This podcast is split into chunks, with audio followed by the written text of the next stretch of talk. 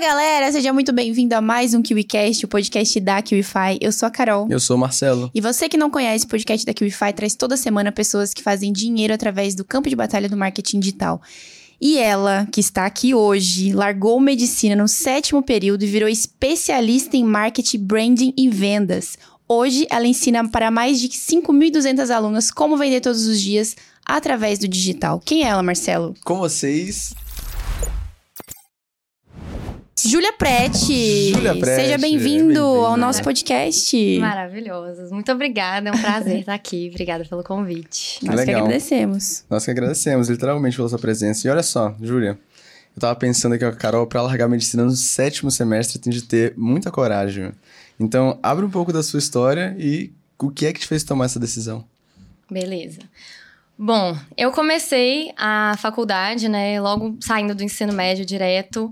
E foi uma decisão, assim, que quando a gente sai do ensino médio, a gente acaba decidindo sem ter tanta clareza. E Uhum. também eu tinha muita visão de que era ou medicina, engenharia, direito, essas Sim. profissões mais tradicionais. Então foi bem por aí a minha decisão. E eu gostava muito de biologia e tudo mais, resolvi entrar na medicina. E aí, eu sempre fui bem, bem nerd, bem estudiosa, assim, e consegui passar lá na UFMG, lá em BH. E comecei o curso. E de início eu até gostava, achava que, que eu ia seguir a vida naquilo. Nunca tinha pensado em outros cenários, sabe? Principalmente esse atual. Só que ao longo do curso as coisas foram indo para um caminho diferente. Eu fui percebendo que eu não gostava da rotina do que era ser médica, que aquilo não tinha nada a ver comigo mesmo na prática, até mesmo observando vida de professores, etc. Eu falava, cara, que, que eu tô fazendo aqui? não, não tem a ver comigo. E eu já tava lá pro sexto período, é, sexto período, quando eu comecei no Instagram. Só que eu comecei como fotógrafa. Porque ao longo da faculdade, eu sempre tive uma veia empreendedora, assim, sabe? Desde sempre. E aí, ao longo da faculdade, eu tive vários empreendimentos. Então, eu fui maquiadora, fotógrafa, tive loja de acessórios, tive uma loja de acessórios de carnaval. De Caramba, que carnaval? específico. De carnaval. É, nichado, né? É, eu adoro coisa artesanal, Aham. assim. Então, eu fiz pra mim, um ano, todas as minhas fantasias de carnaval. Legal. E aí, várias amigas e tudo mais pediram pra eu fazer também. E aí, eu resolvi abrir, tipo, uma lojinha assim, que eu postei foto das coisas que eu tinha feito pra mim e falei, quem quiser eu faço também. Só que virou um negócio real. Eu fiz uns três anos seguidos. Meu Deus. Aí depois veio a pandemia, já não teve carnaval. Mas assim, eu vendia pra caramba. Teve época que a gente teve mais de 200 pedidos e eu fazia tudo à mão. Então Meu eu Deus. fechei os pedidos duas semanas antes do carnaval, porque, tipo, não dava mais pra eu aceitar ninguém, porque eu ia ficar louca, né? Você Porque trabalhava sozinha. é tudo manual. Aí teve uma época que eu coloquei minha irmã pra me ajudar, minha prima pra me ajudar, minha mãe pra me ajudar. Porque, tipo, não ia dar tempo de entregar tudo de Sim. tanto pedido. Então eu sempre tive já essa veia empreendedora. Mesmo durante a faculdade, eu fazia várias outras coisas pra ganhar dinheiro e porque eu achava legal também, sabe? Sim. E aí, lá no sexto período, foi quando eu criei o meu perfil de fotógrafa. Que foi o primeiro perfil de Instagram, assim, que eu levei mais sério mesmo. Esses outros eram uma coisa mais, assim, meio vendendo pra ter uma renda extra, algo mais legalzinho. Esse eu realmente comecei. Eu comecei como um hobby, mas ele depois virou mais sério. E aí eu comecei só postando fotos das minhas amigas que eu tirava, porque eu achava interessante. Na época, hoje meu noivo, na época namorado, que me incentivou muito a criar esse perfil. E aí eu criei. E começaram a vir pedidos de orçamento, etc. E eu assim, meu Deus, não faço a menor ideia de quanto que eu vou cobrar pra tirar foto dos outros. Mas as coisas foram fluindo. E aí foi um semestre inteiro assim. E no final, no final desse semestre, eu já tava com, assim, bastante clientes. O Instagram já tava crescendo numa velocidade bacana. Assim, não era enorme ainda, mas eu tinha um fluxo de clientes já muito alto. E eu vi que, tipo, existiam outras coisas que davam dinheiro Sim. além da medicina, sabe? Perfeito. E que tinha muito mais a ver comigo, porque eu sempre tive esse lado mais empreendedora, mais artístico, dessas coisas, enfim, de foto, maquiagem, artesanato, é tudo muito minha cara. Então eu fui muito para esse lado e percebi que existia outras possibilidades. E aí, a minha rotina na faculdade começou a pesar ainda mais, porque como tinha algo que me empolgava muito do lado de fora, eu ia pra faculdade assim, arrastada, e eu ficava nas aulas pensando, meu Deus, o que, que eu tô fazendo nesse lugar? Não, não tava fazendo sentido mesmo. E assim, foi num jantar com o meu namorado que eu realmente tomei a decisão. Foi assim, a gente saiu para jantar e conversa vai, conversa vem. Chegou um momento que a gente estava falando assim de futuro e tudo mais, e ele me perguntou: "Mas daqui a cinco anos, se você pudesse escolher cada aspecto da sua vida, exatamente como você está, o que que você escolheria? Como você estaria?" E aquela pergunta, assim, alugou um triplex na minha cabeça, porque eu falei: se eu pudesse escolher, nada do que eu faria teria a ver com medicina. Assim, medicina não estaria na minha vida. Era mais provável eu ter uma loja de roupas, era mais provável eu ser só fotógrafa, eu ser só maquiadora, do que ser médica, sabe? Só que sendo bem sucedida. Eu sempre tive na cabeça a vontade de né, ser bem sucedida, ser rica e tudo mais, mas uhum. eu vi que realmente a medicina não era um caminho que ia me deixar feliz. Porque também não é só isso, né? Eu queria também ser feliz no que eu fazia. Enfim, nesse jantar eu já saí dali com a cabeça totalmente diferente, porque antes para mim era muito loucura pensar em largar medicina, né? É uma coisa assim, igual você falou, sétimo período, já tinha passado da metade do curso, era completamente loucura. Então, antes desse jantar, nunca tinha nem passado na minha cabeça desistir, sabe? Era tipo assim, vai, você vai ter que ir até o final agora, depois você vê. Só que nesse jantar eu falei, cara, talvez seja mais loucura eu desperdiçar os próximos três anos numa coisa que eu já entendi que eu não quero fazer, do que eu ficar aqui para me resolver depois. E aí eu comecei a realmente racionalizar a decisão, porque eu sempre falo que não foi uma decisão emocional, assim, de tipo, vou seguir meus sonhos e tô nem aí e vou só largar isso mesmo. Não foi assim, sabe? Foi bem racional na época. A gente pôs na ponta do lápis, assim, e não fazia sentido mesmo eu ficar lá, porque eu tinha certeza que eu não ia atuar. Eu tinha certeza que eu conseguia me dedicar a outras coisas e ser bem sucedida nisso também, sabe? Eu ia dar meu jeito. Então começou a parecer mais loucura ficar lá do que sair. E aí foi quando eu resolvi de fato trancar, que foi no sétimo período, já tinha assim uns dois meses que eu tinha começado o período, mas já não tava dando, aí eu falei, ah, vou ter que trancar esse mesmo. Porque eu tinha pensado em trancar o próximo, mas tava tão ruim de ir pra faculdade que eu falei assim, vai ter que ser esse. Aí eu arrumei um jeito lá de trancar. Já até tinha passado o prazo da matrícula, ou da matrícula não, do da oportunidade de você trancar, mas eu consegui conversar lá tranquei. E aí, desde então, eu falo assim que eu não tive um pingo de dúvida depois desse dia que eu tranquei. Porque na hora que chegou o e-mail, assim, do trancamento, tipo, você trancou um a sua vaga, eu tive crise de riso, de, assim, felicidade, sabe? Tipo, meu Deus, eu fiquei muito, muito feliz. E aí, desde então, nunca mais olhei para trás. Nem cogitei voltar, porque quando tranca, dava para eu voltar no próximo semestre, né? Se eu quisesse. Por isso, até que foi mais tranquilo, assim, em relação à família e tudo mais.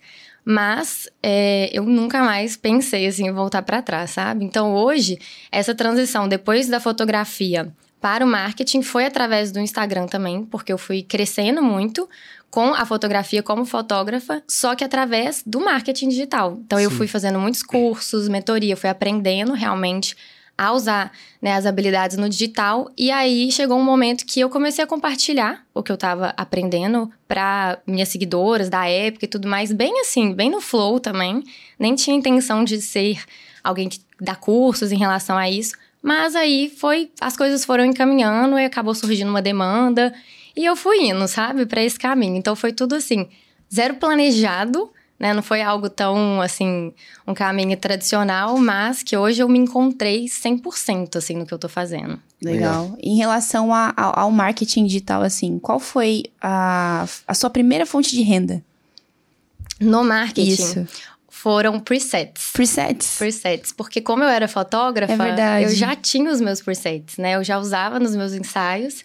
E aí, na época, eu vendia assim, nem era por plataformas do marketing digital famosas, igual a QFI e tudo mais. Era tipo assim, aquelas ferramentas de pagamento totalmente. É, de e-commerce, sabe? Assim, Sim. não tinha nada a ver. Tipo um PagSeguro então, da vida. É, era, acho que foi o Wix e tudo mais. Então, assim, nem tinha nada a ver com, com o marketing se ainda. Eu nem sabia sobre esse mundo, mas o preset foi a primeira forma.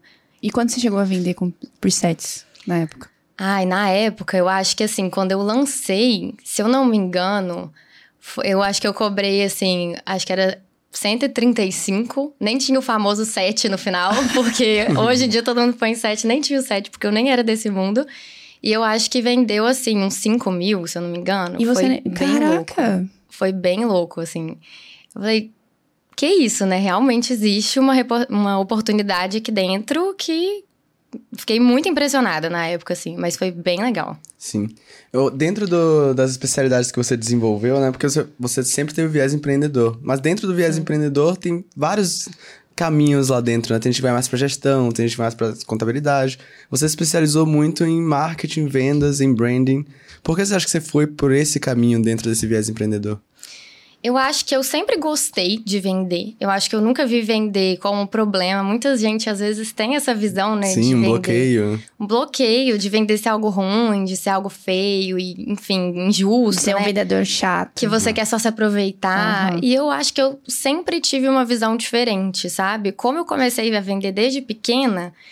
Assim, a primeira coisa que eu vendi, assim, que eu lembro foi, tipo assim, chaveiros na escola.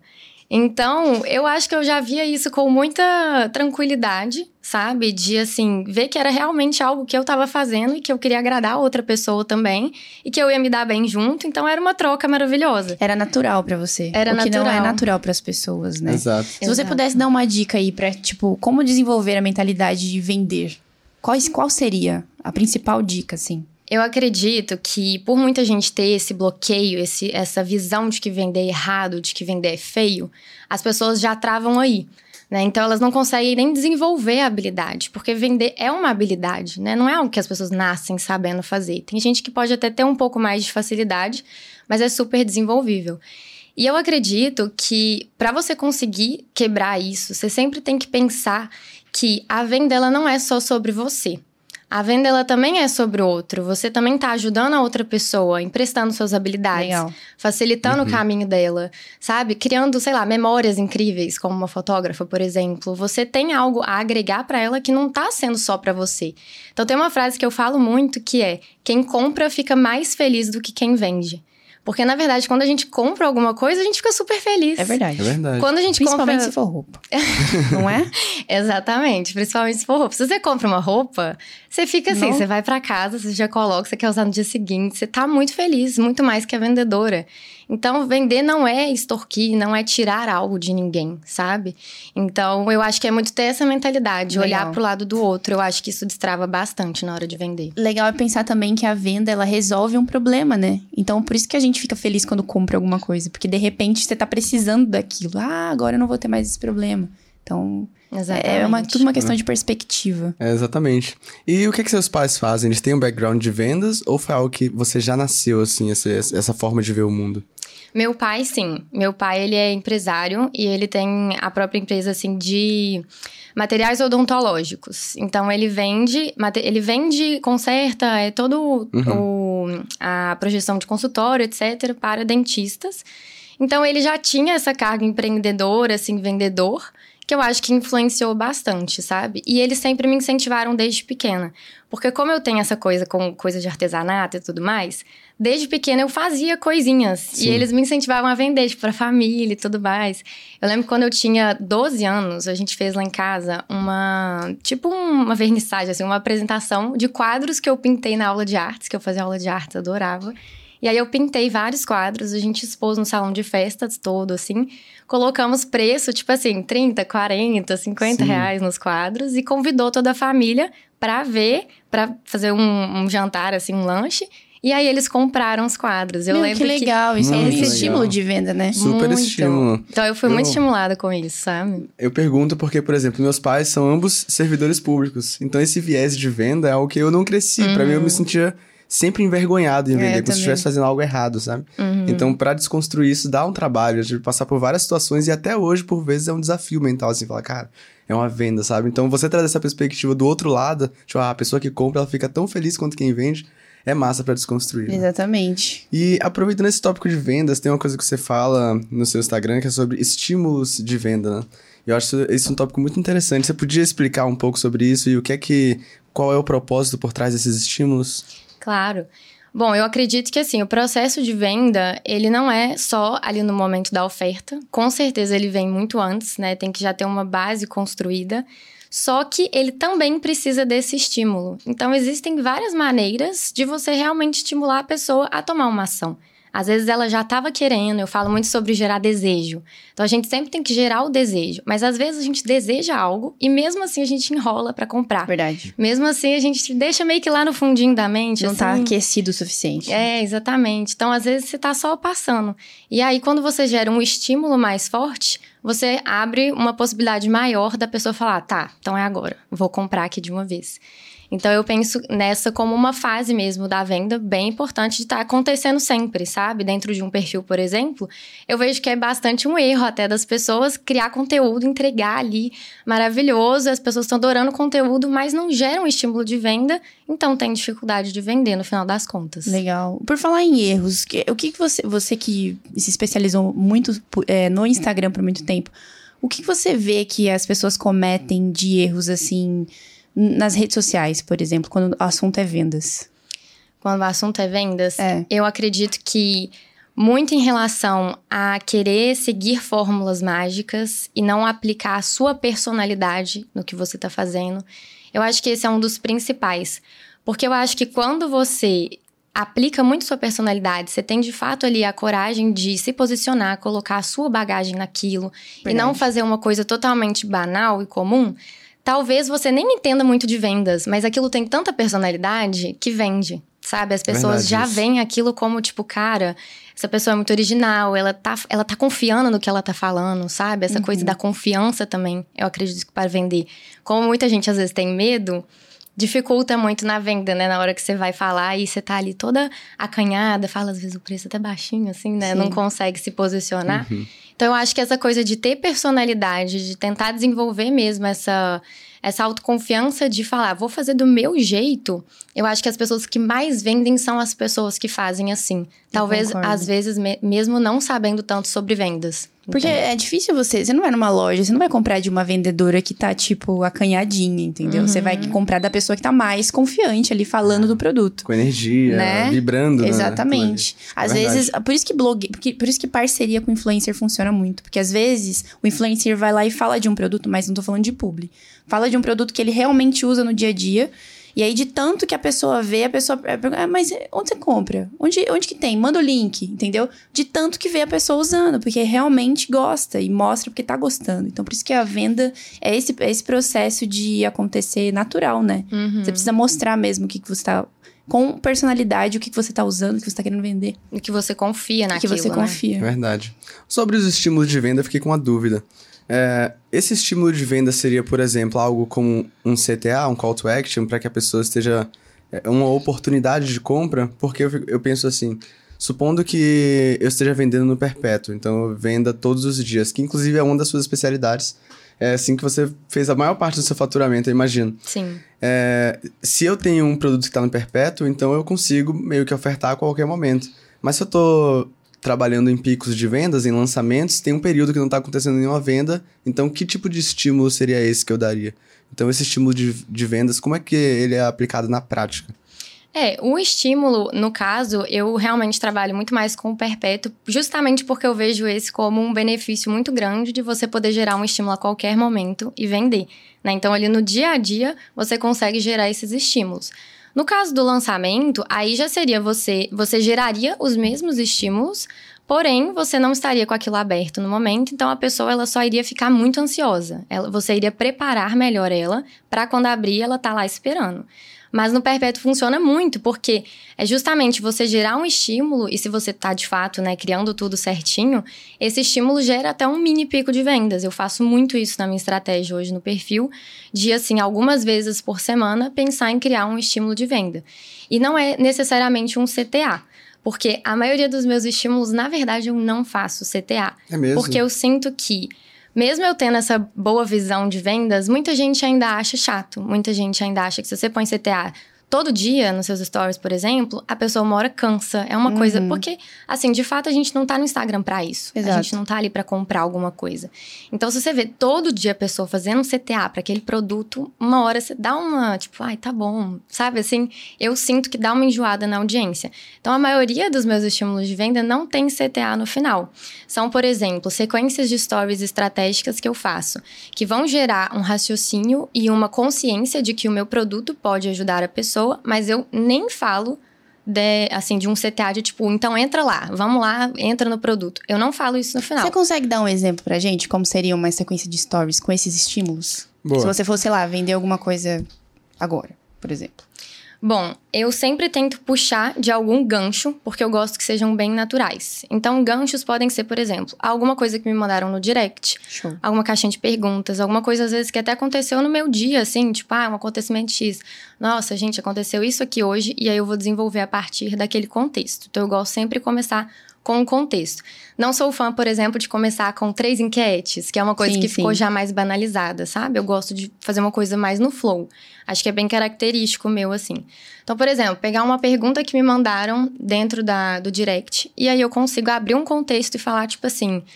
é, a- gerar alguma consciência sobre aquela pergunta, vai depender do que for, né? Mas a, a a pessoa me perguntou alguma coisa tipo assim: ah, estou completamente estagnada hoje no, no Instagram, não sei mais o que fazer, não consigo evoluir, produzo conteúdo há seis meses e não vi um resultado, não tive um cliente.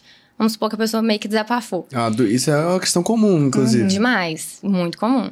E aí eu tiro um print, coloco ali nos stories, por exemplo, e vou e pergunto às vezes para primeiro gerar ali um engajamento. Vocês passam por isso? Tem mais alguém nessa situação? Beleza. Aí mais gente pode mandar e tudo mais, eu posso até usar as respostas dessas pessoas para ir completando meu raciocínio, porque eu acho que fica bem dinâmico quando você usa uma sequência que é meio um bate-volta com a audiência, É sabe? verdade. Então, isso aí eu faço demais. Então, eu gosto sempre de abrir algumas perguntas ao longo da sequência que eu vou criar. E aí, eu pego, por exemplo, esse desabafo e falo: olha só, ela falou que ficou seis meses é, produzindo conteúdo e ela ainda não viu nenhum cliente. Isso acontece por causa disso, disso, disso, e aí eu explico toda a minha linha de raciocínio do não adianta nada você produzir por seis meses se você está produzindo da forma errada, se você não está gerando estímulo de venda, se você não está colocando sua personalidade, seu conteúdo de fato não vai ser interessante e tudo mais. Mas aí eu crio um- uma linha de raciocínio mais específica, Legal. né? Que não vou elaborar tudo aqui, mas seria aquelas sequenciazinhas que você vai clicando e vai passando os bloquinhos de texto, escrito. Eu gosto muito de Uhum. fazer. É, eu percebi. Vai Eu gosto bonito, muito inclusive. desse jeito. É. É, é legal dizer, dar esses exemplos pra, pra galera ter uma visão de como fazer, sabe? Porque às vezes é tão complicado na cabeça gerar estímulos e tal, que na verdade é só você usar as, as oportunidades que aparecem, né? Exatamente. Tipo, uma exatamente. resposta no direct é uma, uma oportunidade. Exato. E aí, nesse caso, por exemplo, o que eu faria seria desenvolver essa sequência, gerar a consciência de, ó, então o que você tá fazendo não adianta nada, pode ficar mais seis anos fazendo isso. Você vai ficar no mesmo lugar. O que você precisa é pensar desse, desse, desse jeito. E aí, geralmente, eu coloco, tipo, uma pílulazinha assim de, tipo, é exatamente por isso que as minhas alunas vêm estagnadas e conseguem sair desse lugar. Então, eu cito muito por alto. Eu só gero uma sementinha na cabeça da pessoa de que existe um produto meu que te ajuda nisso. Mas eu não, nem falo o nome dele muitas vezes, sabe? Às vezes eu só gero realmente assim uma coisa mais sutil no final. Porque justamente eu sinto que aí você consegue fazer com uma frequência maior sem cansar. Sabe? E você ainda ajuda as pessoas nesse meio tempo, porque às vezes ela vai Verdade. enxergar muitas coisas naquela sequência Sim. sabe? Então, é, é muito por aí. Eu uso muito estímulo desse jeito, com prova social também. Então, às vezes, vem um print de uma aluna falando alguma coisa legal, um resultado muito foda que ela teve. Eu viro, uso a prova social, pego alguma parte específica ali do, do depoimento. Por exemplo, esses dias alguém me mandou que conseguiu fazer no perpétuo, vender e que não teve o estresse do lançamento e que ela estava plena, na paz, que é algo que eu defendo muito porque eu não sou muito fã de lançamentos. É Eu mesmo? sou bem Polêmica. eu Por sou quê? bem do perpétuo porque não encaixa com a minha personalidade. Eu já sou muito ansiosa Nossa. e me dá um pico de estresse que não, não vale a pena no final pra mim. É, o Sabe? lançamento, a galera que vem aqui, a gente já conversou com várias pessoas que são lançadores, assim, eles falam, tem que gostar de adrenalina. É. Tem que gostar é. de, um- de uma intensidade que não é pra mim, sabe? Porque, assim, todas as vezes que eu tentei, eu surtei no final, assim, foi realmente algo muito, muito intenso que não, não, não combina com o estilo de vida até que eu quero levar, sabe? Eu prefiro ter essa coisa constante. A questão do lançamento também que me incomoda é você lançar de dois em dois ou de três em três meses e nesse meio tempo você não tá ganhando dinheiro ou pelo menos quase nada e fica aquele vão.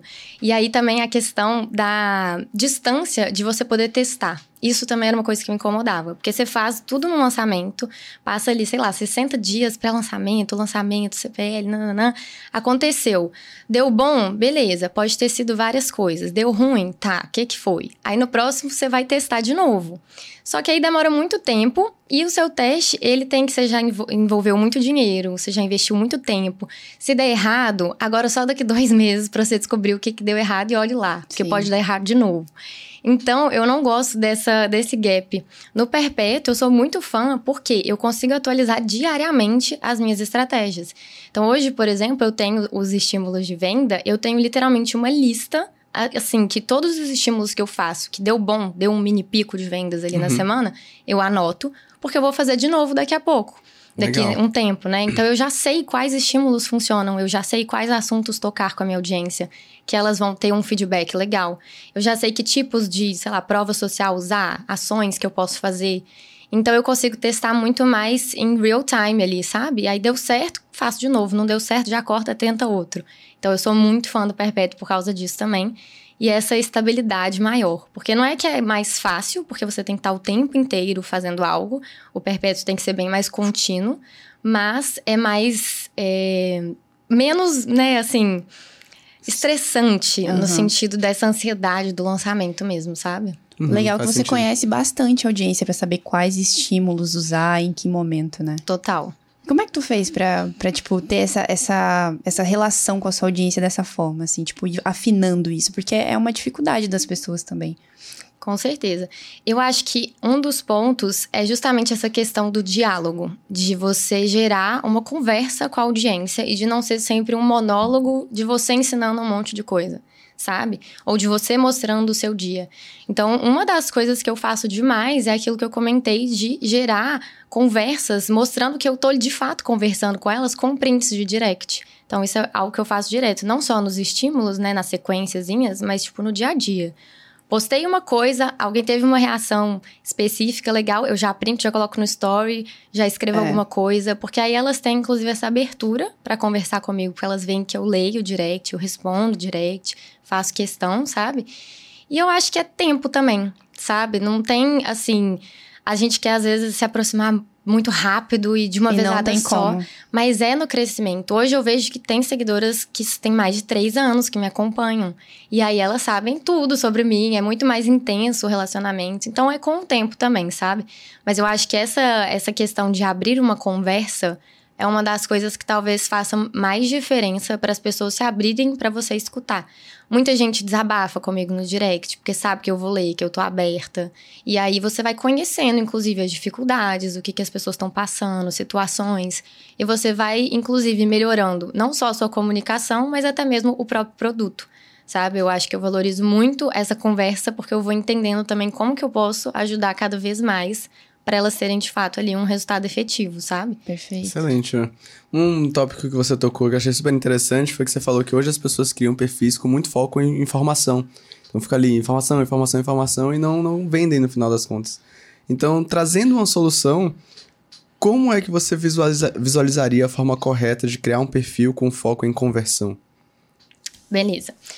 Olha, eu acredito que é uma soma de fatores, né? São várias coisas que vão fazer um perfil converter. Mas eu acho que, assim, primeiro, essa coisa da informação, eu acho que o maior erro é justamente você só passar informação uhum. e você não linkar essa informação com o seu produto, com o que você vende. Porque eu acho que muita gente tá ensinando muito, tem um potencial super bacana e consegue agregar pra caramba, mas no final das contas as pessoas, elas só enxergam que é legal seguir essa pessoa e não que é legal seguir e que ela tem uma solução para essa pessoa dentro do produto. Então eu acho que esse link com o produto é muito importante, sabe? Da pessoa conseguir fazer esse direcionamento e o link com ela mesma. Porque eu, hoje, no Instagram, principalmente quando é um perfil assim de expert, as pessoas realmente compram o expert também. Sim. Sim. A pessoa não tá comprando só aquele produto, né? Bem difícil, assim, perfis hum. que sejam só, às só vezes o tá produto. comprando mais o expert do que o produto. Exato. A gente compra, às vezes, quem a gente quer ser, né? De assim, novo, por isso que parceria com influencer funciona tanto. Verdade. Uhum, total, porque a gente segue influencers que é. a gente às vezes quer ter uma qualidade de vida parecida, né? Um lifestyle parecido.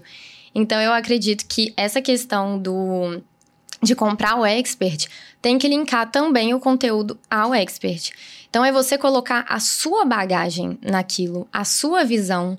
Eu acho que é muito, por exemplo, uma coisa que as pessoas sempre dão de dica e que eu sinceramente acho a fórmula para fazer tudo errado. Eita. Que é pesquisar nesses bancos de, de perguntas do Google, tipo, ah, nicho nutricionista. Quais perguntas as pessoas fazem sobre isso? Sabe? Tipo, essas Sim. ferramentas de Uhum. busca. Para mim, aquilo ali é a coisa mais banal que vai ter. Sabe? Tipo, são as mais comuns possíveis que não vão te diferenciar. Eu acho que, por exemplo, uma nutricionista, ela se diferencia quando ela pega experiências específicas que as pessoas vivem no dia a dia, que não vão ser as que vão estar lá no Google, aquelas perguntas normaisinhas, sabe? Então eu acredito que ela pega assim experiências específicas que a pessoa vive, coisas que ela vê dentro de consultório, então com os clientes dela, o que que a pessoa passa. Eu sempre falo que um bom conteúdo, geralmente, ele vem de uma situação que a audiência vive e não assim de uma informação que você quer passar. Sabe? Então, se você pega uma situação que aquela pessoa vive todo dia ou toda semana, um dilema, alguma coisa que ela tá ali tendo dificuldade, e você cria um conteúdo em cima daquilo, aquilo vai impactar muito Por mais. identificação, né? Exatamente. Então a pessoa vai ler e falar: caramba, eu fazia isso aqui, olha só, não vou fazer mais. Ou o contrário, tipo, nossa, eu devia começar a fazer isso aqui, porque nessa situação realmente eu passo por isso. Então eu acredito que é algo que impacta muito mais você pegar situações que a pessoa tá vivendo no dia a dia dela e você consegue imprimir mais personalidade também. Justamente porque não é essa coisa, tipo, a informação banal que tem que ser passada. É uma sabe? coisa mais personalizada, né? A pessoa sente que você realmente sabe o que você tá falando, que você entende o problema dela. Exatamente. E aí, comprou. Porque eu acho que o que a gente pesquisa no Google não é o que a gente pesquisa É. no Instagram. Não é o que a gente está procurando no Instagram. Justamente porque o Google a gente pesquisa as coisas que a gente já vai ter a resposta lá. Então, não é, não é uma coisa que você vai perguntar, por exemplo, pro nutricionista especificamente, sabe? Acho que vão ser coisas mais, enfim, banais mesmo. E Você eu... acha que desejo e estímulo é a mesma coisa? Não, Qual que é a diferença? Não. O desejo é muito mais sobre você gerar essa sensação na pessoa de que ela, ela precisa daquilo, ela precisa daquilo que você. nem- às vezes nem é o seu produto, mas ela precisa da transformação, ela precisa sair do ponto que ela tá hoje e ir para outro ponto. O desejo, ele também ele vem muito de fazer a pessoa acreditar que é possível. Então eu sinto que não adianta nada você falar, você tem que sair de A para B, percebe? A pessoa fala, legal, mas eu não vou conseguir fazer isso. Ela não vai ter desejo. Ela só vai achar talvez legal de acompanhar, ela vai ficar meio por alto. Mas se ela não acreditar que é possível, aquilo não vai estar ali realmente latente dela querer fazer, sabe? Então acho que esse é um processo também muito importante. Que eu acho que talvez possa ser até algum dos erros, porque muita gente às vezes só passa a informação, tipo, faça isso, faça aquilo. É. E não gera essa sensação de tipo assim, é possível, você consegue, olha fulano fazendo, olha eu fazendo, a gente conseguiu superar tal coisa. Viu como que agora a gente se adaptou? Essa parte de fazer a pessoa acreditar que é possível faz muita diferença também. Acho que o desejo também vem muito de sentir segurança. Então, fazer a pessoa sentir segurança em você, no seu método, na forma como você está abordando aquilo ali. Porque o desejo, ele não vem por commodities. Ele não vem por uma coisa que, assim, qualquer um tá vendendo, que é algo, sabe, assim, que é só uma commodity, que a pessoa não enxerga um diferencial. Eu acho que um dos grandes diferenciais para a gente comprar hoje um curso, uma mentoria de um expert, é a gente sentir confiança, segurança que aquela pessoa vai entregar aquilo pra gente. Sim. Que aquela é a pessoa capaz de fazer a gente ter aquela transformação, sabe? Então eu acho que o desejo vem muito daí também. E o estímulo de venda, ele é mais pra fazer o desejo se transformar em compra, sabe? É mais pra dar aquela É um empurrãozinho aquele final. empurrãozinho final, Legal. exatamente. E como é que eu gero desejo, assim, nas pessoas? Através, por exemplo, do Instagram, que é, uma, que é uma ferramenta que as pessoas fazem muito isso, porque afinal de contas as pessoas não estão ali pra comprar, mas desejam muitas coisas. Uhum. Então, como é que a gente gera esse desejo através do, de conteúdos? Eu acredito que é você focar justamente em conteúdos que façam essa questão de a pessoa entender que ela precisa mudar, ela precisa sair de um ponto A para o ponto B. Então é um conteúdo que vai mostrar onde ela está hoje, ela precisa se identificar com isso para ela enxergar que ela está naquela posição e conseguir mostrar que tipo existe o outro lado Legal. sabe? Uma forma que eu gosto muito de pensar em conteúdo é pensando no- nos pesadelos e sonhos. Então é você olhar o que, que é um pesadelo que a pessoa vive hoje, o que, que ela, a situação que ela passa ali no dia, que aquilo para ela é um saco, uma, uma, enfim, dificuldade que ela passa que ela queria parar de passar. Então são aqueles pesadelos que ela tá ali é, presa naquilo e mostrar para ela que existe outro lado. Então mostrar que existe o sonho. Quais situações às vezes que o próprio expert vive hoje que a pessoa quer viver? Ou situações que o expert vivia antes, parou de viver e hoje ele vive outras e a pessoa quer aquilo também.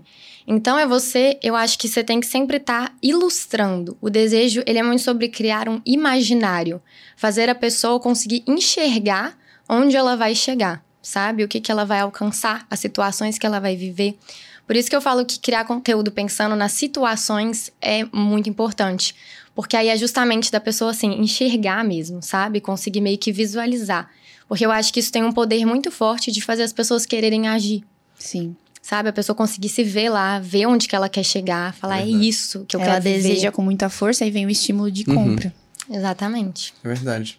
Olha, Júlio, saindo um pouco do assunto de vendas, mas não tanto, outra coisa que você eu já vi você tratar é um pouco sobre storytelling, que querendo ou não está totalmente relacionado com vendas. Uhum. E dentro desse conceito de storytelling, você tocou uma vez em um ponto chamado de micronarrativas. E eu queria entender um pouco mais sobre esse tópico.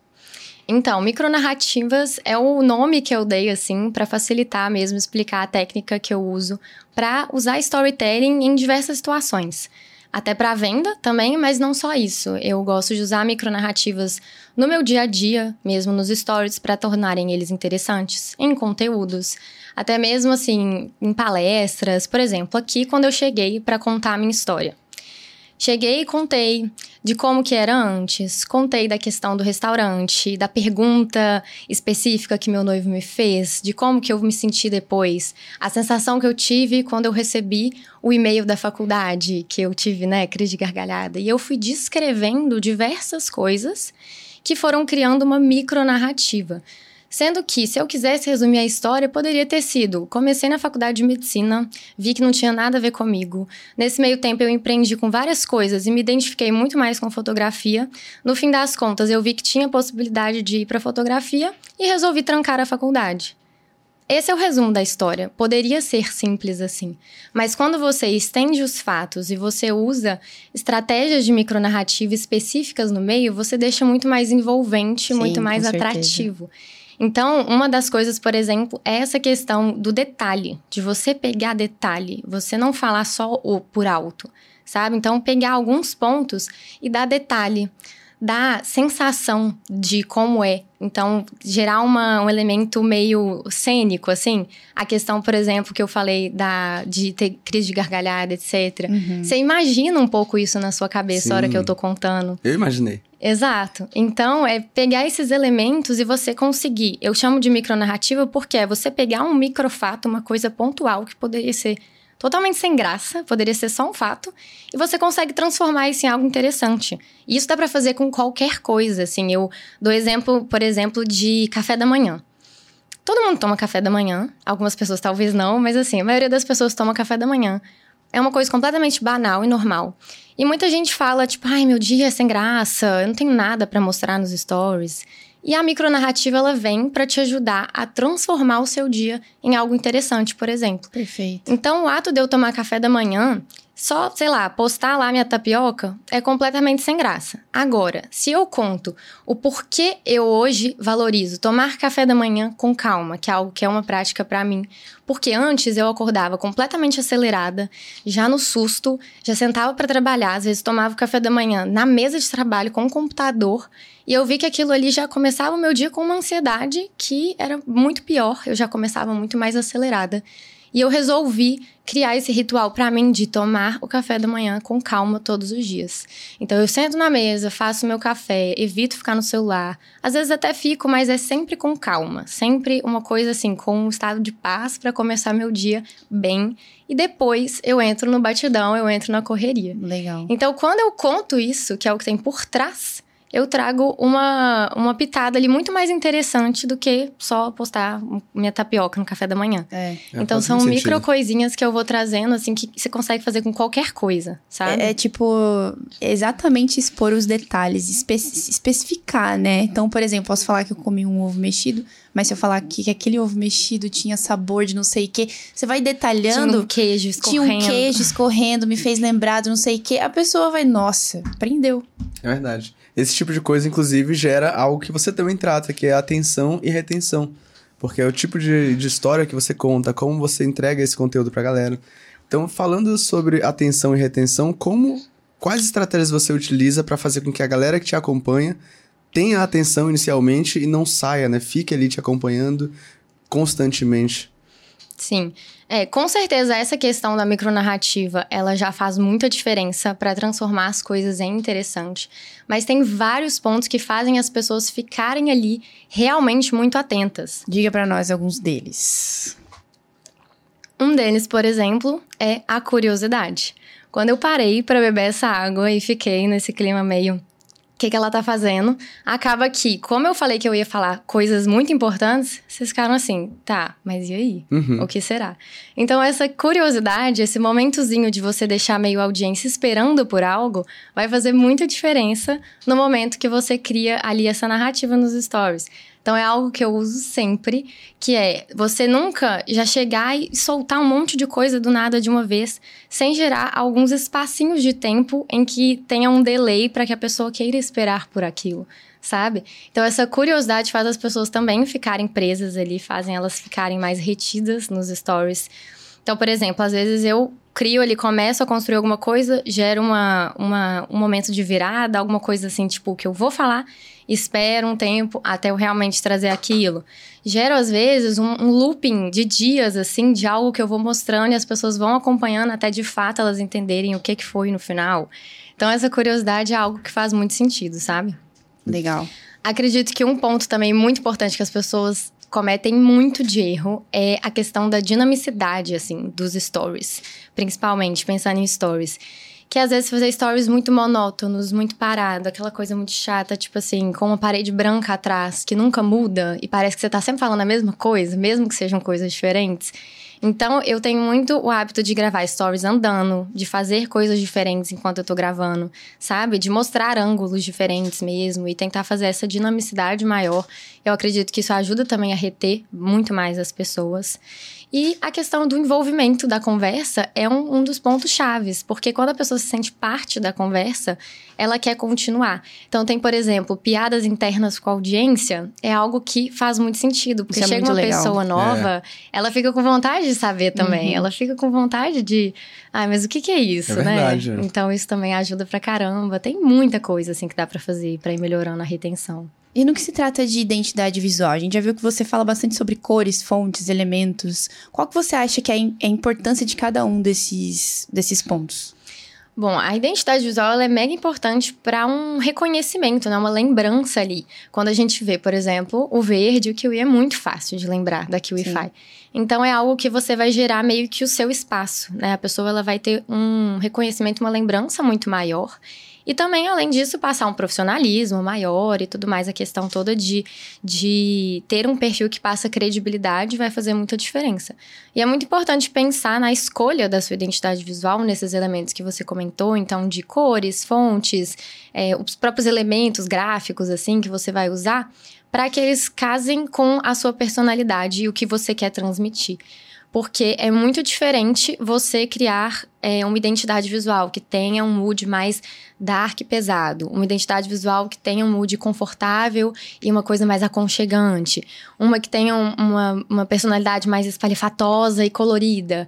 E isso tudo está comunicando antes mesmo de você falar algo, antes mesmo da pessoa prestar atenção no que está escrito, ela já viu ali, pá, a imagem, né, que tem esses, esses, essa composição.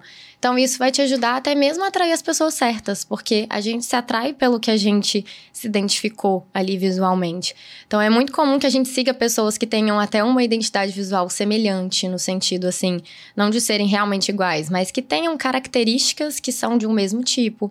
Ou então que a gente tenha afinidade mesmo por um perfil que seja mais sóbrio ou mais colorido e por aí vai, sabe? Então, é importante para essa questão de você atrair pessoas certas, de você gerar um reconhecimento, uma lembrança, imprimir uma personalidade, justamente também para se diferenciar, porque isso vai te ajudar a não ficar, né, parecendo mais um, você uhum. vai ter a uhum. sua própria.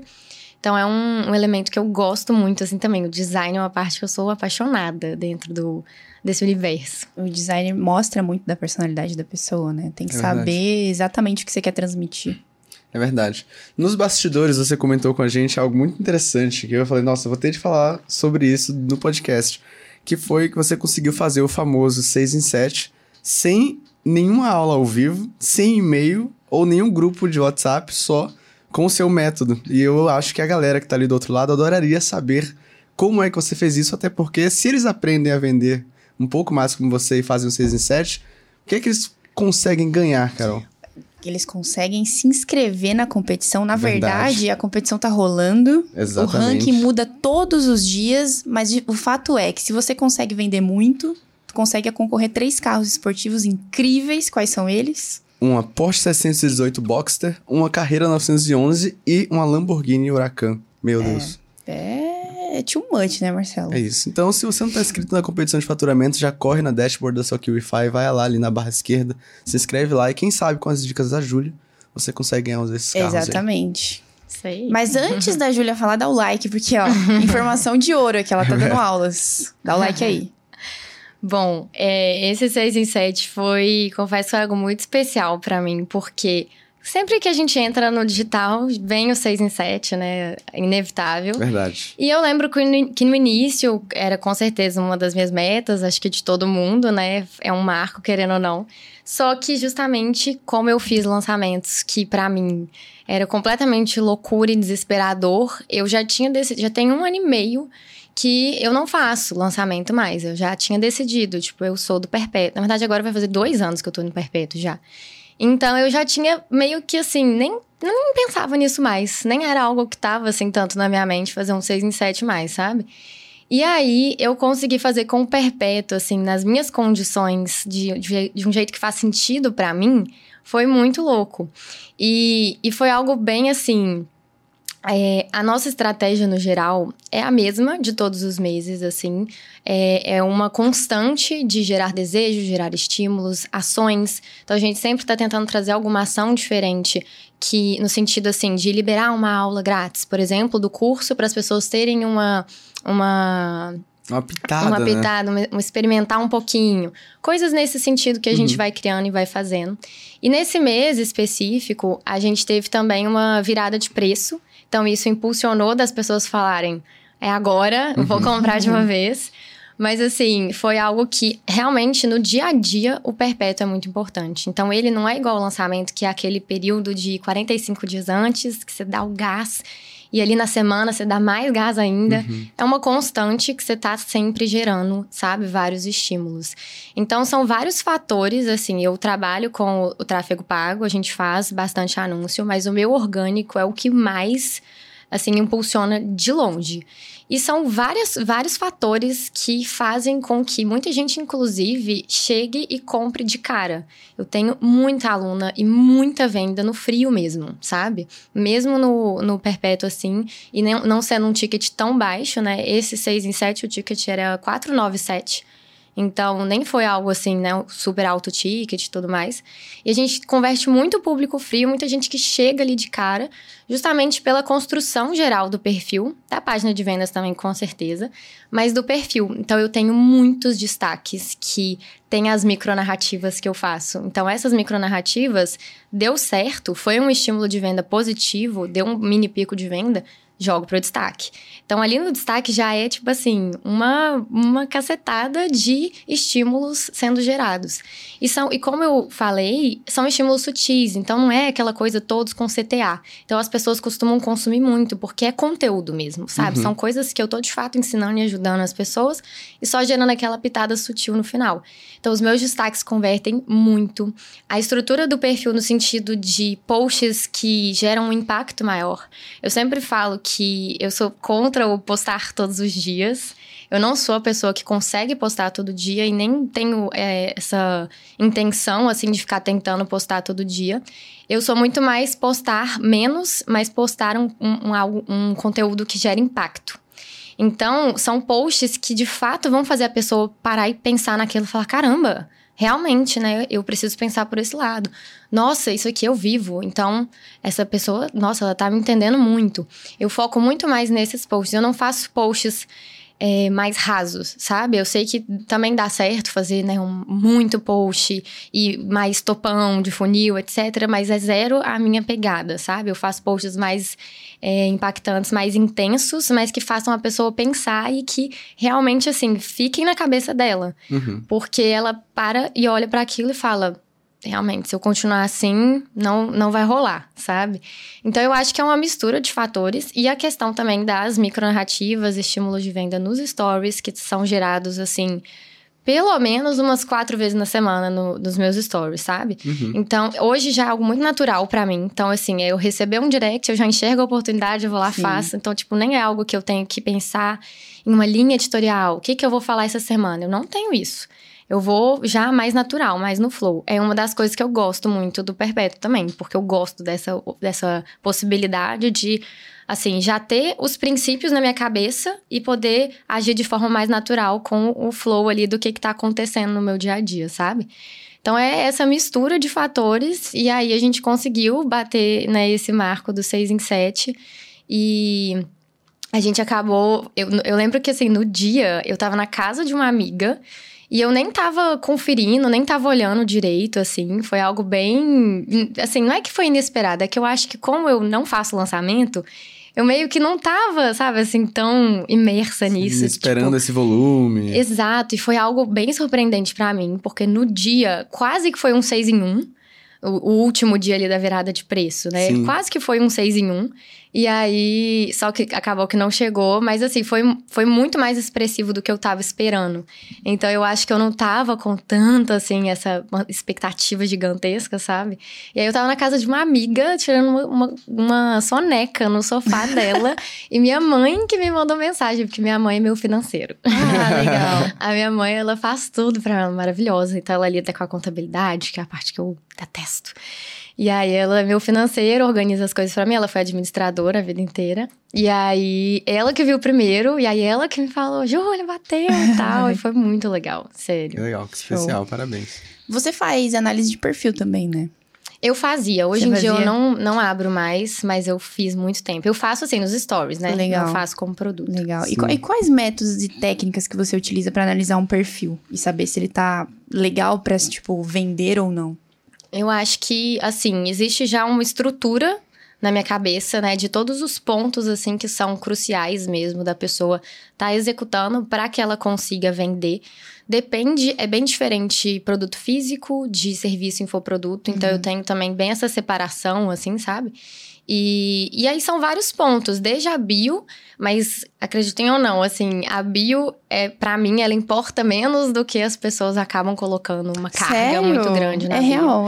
A galera coloca uma carga na bio, assim, que... Eu, eu, sinceramente, nunca segui ninguém por causa da bio, Eu também não. Sabe? Então, assim, eu, é uma das coisas que, que eu gosto de tirar esse peso, sabe? Tipo, cara, a bio, beleza, você tem que pensar no que você tá escrevendo, você não vai escrever qualquer coisa. Você vai colocar o que você faz pra pessoa ter um entendimento mínimo do que, que ela vai chegar ali no perfil e entender sobre aquele assunto que você aborda, enfim. Tem que dar uma clareza do que, que tem ali. Sim. Mas não tem essa carga toda de ter que ser uma super frase que já te posiciona. Nanana. Eu acho que isso é feito no perfil, nos posts, no dia a dia, muito conjunto. mais do que na bio. É. Então, assim, tem a bio, que tem vários pontinhos pra você pensar, mas ela tem que ter, assim, no mínimo essa clareza e um CTA pra você direcionar a pessoa pra algum produto e tudo mais. Destaques, as pessoas, elas. é, como é que é a palavra? Gente. Negligenciam? Isso, negligenciam muito os destaques. Muito, porque faz. Eles são muito responsáveis pelas minhas vendas, assim, bizarro. E eu sinto que tem muita gente que usa destaque como depósito de stories, sabe? Tipo, vai jogando um monte de stories. Ah, isso aqui é legal, vou botar lá no destaque. Verdade. E vai só jogando, só jogando. Os meus destaques são super estratégicos, justamente porque aí a pessoa chega no meu perfil e ela já, já percorre nos destaques todo um percurso de já gerar desejo, já entender o que eu faço, já gerar confiança em mim. Então, são vários pontos. Muita gente só sai colocando destaques, mas eu acho que eles têm que ser pensados estrategicamente para gerar uma clareza maior do que, que você faz, o que, que você vende, o que, que você está é, colocando ali para a pessoa de oportunidade, mas também a questão de gerar confiança. Então, para mim, os destaques eles já têm que gerar uma confiança em você. A pessoa ela já tem que ou ou através de realmente um destaque onde você sei lá, escreve sobre você, sobre a sua história, ou através de destaques de caixinha de pergunta, de sequências estratégicas. Aí vai depender do perfil do expert, porque eu sou muito também do criar conteúdo de acordo com o que faz sentido para você, do que faz sentido dentro da sua personalidade, sabe? Legal. Então, tem que gerar essa confiança de cara. Tem que ter muita prova social, se possível, né? Se a pessoa já tem muita prova social. E tem que gerar também a é, como é que fala? A sensação de, tipo assim, ela pode me ensinar muito, eu posso aprender muito nesse perfil. Então tem que ter também bastante coisas nesse sentido, sabe? E na estrutura do perfil no geral, eu acho que é não ser aquela coisa totalmente informativa. Então o feed que é só um monte de post, não tem é, o rosto da pessoa, não tem de fato conteúdos que imprimem a personalidade dela, quem ela é, o que, que ela gosta, a forma que ela enxerga a profissão dela até mesmo o tom de voz, né? A forma como ela fala, se for aquela coisa que parece que saiu do Google, que é tipo assim, um, um artigo do Google, Uhum. já não funciona também, sabe? Então, são vários detalhes. Acho que tem muita coisa para ser analisada. Tanto que quando eu faço análise, assim, eu fico muito tempo analisando um perfil, sabe? Mas eu acho que esses são pontos principais, assim, que acaba que as pessoas não não conseguem direcionar para a venda por negligenciar isso. Legal. Uma coisa Muito que show. você falou que eu achei interessante foi é, que as pessoas negligenciam os destaques. Eu nunca tinha parado pra pensar nisso. Porque o os destaques feitos de, é, de forma estratégica, eles aquecem as pessoas, muito. né? E é rápido. Ah, eu deixa eu olhar o que que ela faz aqui. Já vai. aquece muito, sério, porque você tem a oportunidade de colocar mais destaques, porque um carrossel, por exemplo, vai até 10 é, é, páginazinhas Uhum. e, e nem todo mundo lê um carrossel se você for escrever muito. Sim. O destaque, como você consegue criar sequências de stories mais dinâmicas, que você consegue, sabe, ir mudando mais ali o estímulo, é muito. E a pessoa só vai clicando pro lado, eu não sei, eu sinto que é mais dinâmico de É. consumir. Então eu tenho sequências grandes, mas que justamente aquecem a pessoa ali como se fosse quase que um vídeo falando com a pessoa. Então aquece muito bem. Tem, tem destaque meu, assim, que já me rendeu, assim, pra caramba, sabe? Então é muito importante isso dos O destaques. legal é que a pessoa consegue ver também a forma que você se comunica. E se Uhum. você responde, como você se, é, se comunica mesmo, né? A pessoa cria con- confiança ali. Total. Show de bola. É show de bola. Juliana, nós temos uma caixinha de perguntas que o pessoal mandou pra tirar umas dúvidas com você. Você topa responder? Claro. Então, simbora. Já começando com a primeira pergunta aqui do... Da Alessandra B. Correia. Alessandra N. B. Correia. Em que a Júlia se inspira? Em quem a Júlia se inspira? Quem foram seus professores mais valiosos e marcantes no processo? Nossa, legal. Legal.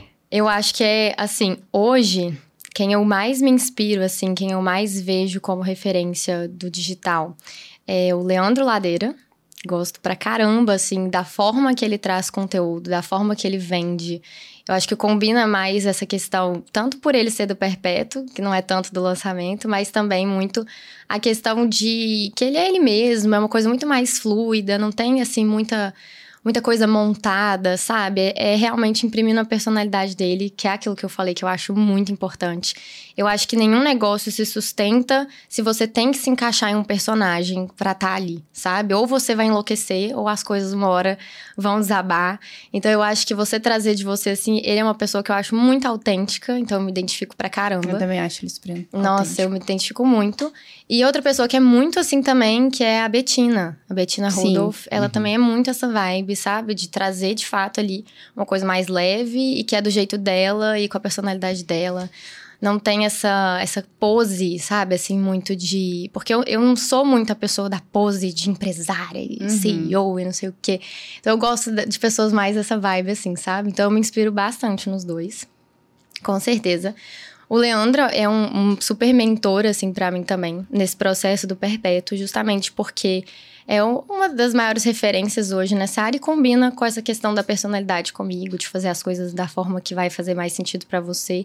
Então, acho que é a pessoa que eu mais escuto hoje, assim, vamos dizer. E eu acredito que eu hoje eu evito muito ter muitas pessoas, sabe, uhum. como referência e como alguém que eu me inspiro de fato, assim, para seguir o caminho.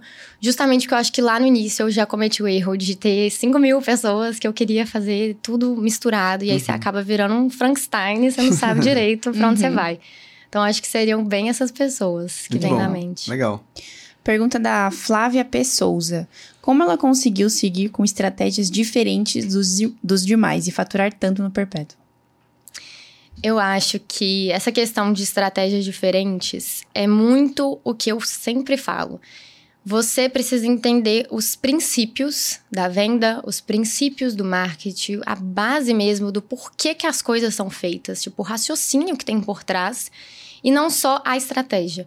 Porque senão você fica refém da estratégia dos outros. E eu acho que as pessoas que inovam, as pessoas que conseguem construir um negócio que faz sentido para elas e que acabam tendo essa essa, enfim, essa, essa, diferenciação são justamente as que não estão sempre seguindo a fórmula dos outros.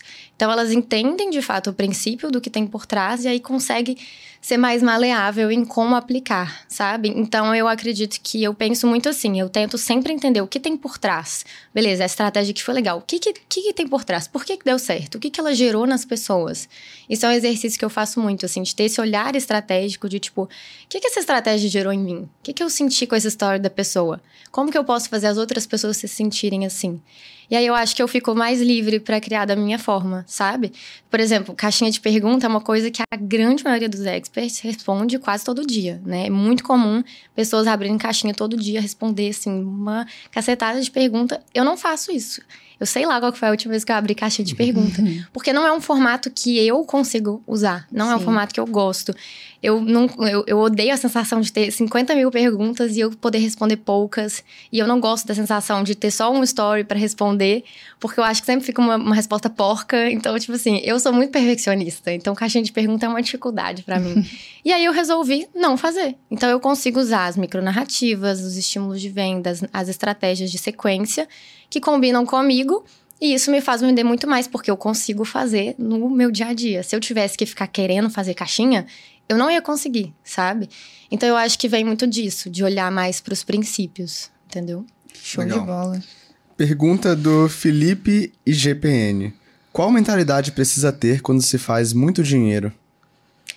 Eu acho que você tem que sempre ter a consciência de viver vários degraus abaixo do que você ganha. Perfeito. Eu sinto que no digital, como as coisas explodem muito e né, faturamentos vão muito rápido, as pessoas às vezes crescem de uma vezada e perdem a mão no, no, nessa consciência mesmo, assim, de ir devagar, sabe? E eu tento ter muito essa consciência, assim, de viver vários degraus abaixo financeiramente e ir crescendo de maneira é, contínua, mais devagar, porque um, um, faturamento de empresa milionária não faz uma pessoa milionária, né? Você tem um gap aí ainda nesse caminho. Então eu acho que às vezes as pessoas misturam um pouco as coisas, já sai assim desenfreado e ostentando às vezes até, nem nem pensando que tem que ter essa primeiro essa base mesmo, sabe? Assim, de ter uma segurança da sua empresa e de pensar no longo prazo. Porque eu acho que tudo que é um exagero vai acabar dando ruim no final. Então eu, eu tento ter essa mentalidade, sabe? Viver vários degraus abaixo do que eu ganho. E aos pouquinhos ir subindo e vendo até, sabe, onde que as coisas estão estáveis. Fantástico. Outra pergunta da Alessandra NB Correia. Tem alguma indicação de livros? Olha, um livro que mudou a minha vida foi Essencialismo. Essencialismo? Essencialismo. É um livro, assim, fenomenal, que eu lembro de começar a ler, assim, na terceira página, eu já falei, puta merda, essa pessoa tá falando comigo, ela tá dentro da minha casa, vendo o que, que eu faço no dia a dia. Então eu acho que é um livro, assim, que eu recomendo para todo mundo, nem é só do digital, sabe? Da vida, assim, é muito legal. É um livro muito incrível. Show. Júlia, que show! Que didática fantástica. Quando a gente te convidou, a gente já sabia que você era uma excelente comunicadora e uma excelente professora, e é muito legal te receber aqui e tirar umas dúvidas contigo. E a gente sempre costuma finalizar o nosso episódio com uma pergunta reflexiva. Então, para responder mais uma vez? Claro. Então vamos lá. Vamos imaginar agora que você vai criar um anúncio. Mas esse anúncio ele não vai ser só disponibilizado nas plataformas comuns de tráfego. Então, Google Ads, Facebook Ads. Eles vão estar presentes em todos os canais de aquisição de clientes possíveis sejam eles físicos ou digitais. Então esse anúncio vai sair em outdoor, em panfleto, na televisão, no rádio e nas plataformas de gestão de tráfego. Esse anúncio ele vai conter uma mensagem sua para a galera que está começando hoje no marketing digital. Então, que mensagem você deixaria para essa galera? Que mensagem? Acho que eu deixaria a mensagem de você nunca deve começar para tentar e ver se vai dar certo. Você deve sempre entrar para fazer dar certo. Então, independente das dificuldades do caminho, sempre encontre um novo meio de testar e de chegar no destino final. Você pode ficar com a mentalidade, ah, eu vou só tentar, e acaba que você se permite só tentar. Então, se obrigue a fazer, mas se permitindo testar no meio do caminho. Perfeito. Parece que vem ensaiado. Exatamente. Parece que vem ensaiado. Ó. Muito incrível. É, mas é isso que é o flow, Saiu né? aqui, ó. Uh. Arrasou. É, arrasou demais. Júlia, muito obrigada novamente pela sua presença aqui Obrigada no nosso podcast. vocês Foi um bate-papo incrível, a gente aprendeu muito. Eu tenho certeza que a galera de casa também. Mas não terminamos porque temos presentes. Temos presentes Temos pra presentes você. pra Júlia. Olha só, Júlia. Separamos aqui pra você uns presentinhos, não só pra você, mas pra sua irmã também, que veio viver um Ai, pouco dessa experiência com a massa. gente. Pra agradecer sua presença e todos esses Acabar com a conteúdos sua dieta você... também. Oh, meu É, a Deus. Nutri vai ficar chateada, ferrada. isso é fato.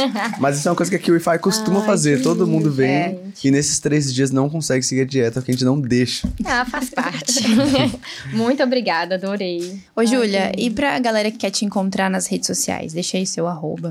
Ó, o meu arroba é Julia A, tem dois As, Julia A, Julia A Preti, P-R-E-T-T-I. Mesma coisa no YouTube, mesma coisa no TikTok, apesar de eu não estar muito presente lá. Eu sou mais do Instagram mesmo hoje. Mas são esses aí os arrobas. Vai ser um prazer receber também quem estiver ouvindo aqui lá. Legal. Tô super à disposição. Legal. E muito obrigado pela sua presença mais uma vez. Foi realmente um bate-papo incrível. Eu tenho certeza que a galera que tá ali do outro lado vai amar, principalmente pela forma que você transmitiu esses conteúdos. Ah, Então, parabéns. é um prazer enorme te receber aqui. Ai, prazer foi todo meu. Amei. Espero que você tenha curtido também. Demais. Muito e gostoso. se você curtiu o papo, já deixa seu like, comenta aqui qual foi o maior insight que você pegou desse episódio. Tiveram vários, não é mesmo? Tiveram, Tiveram vários. muitos. Tiveram múltiplos Exato, insights. exatamente. Se inscreve no canal se ainda não tiver se inscrito e onde que a gente encontra essa galera depois? Eu encontro vocês no próximo episódio do KiwiCast. A gente se Até vê lá. lá. Valeu. Beijo.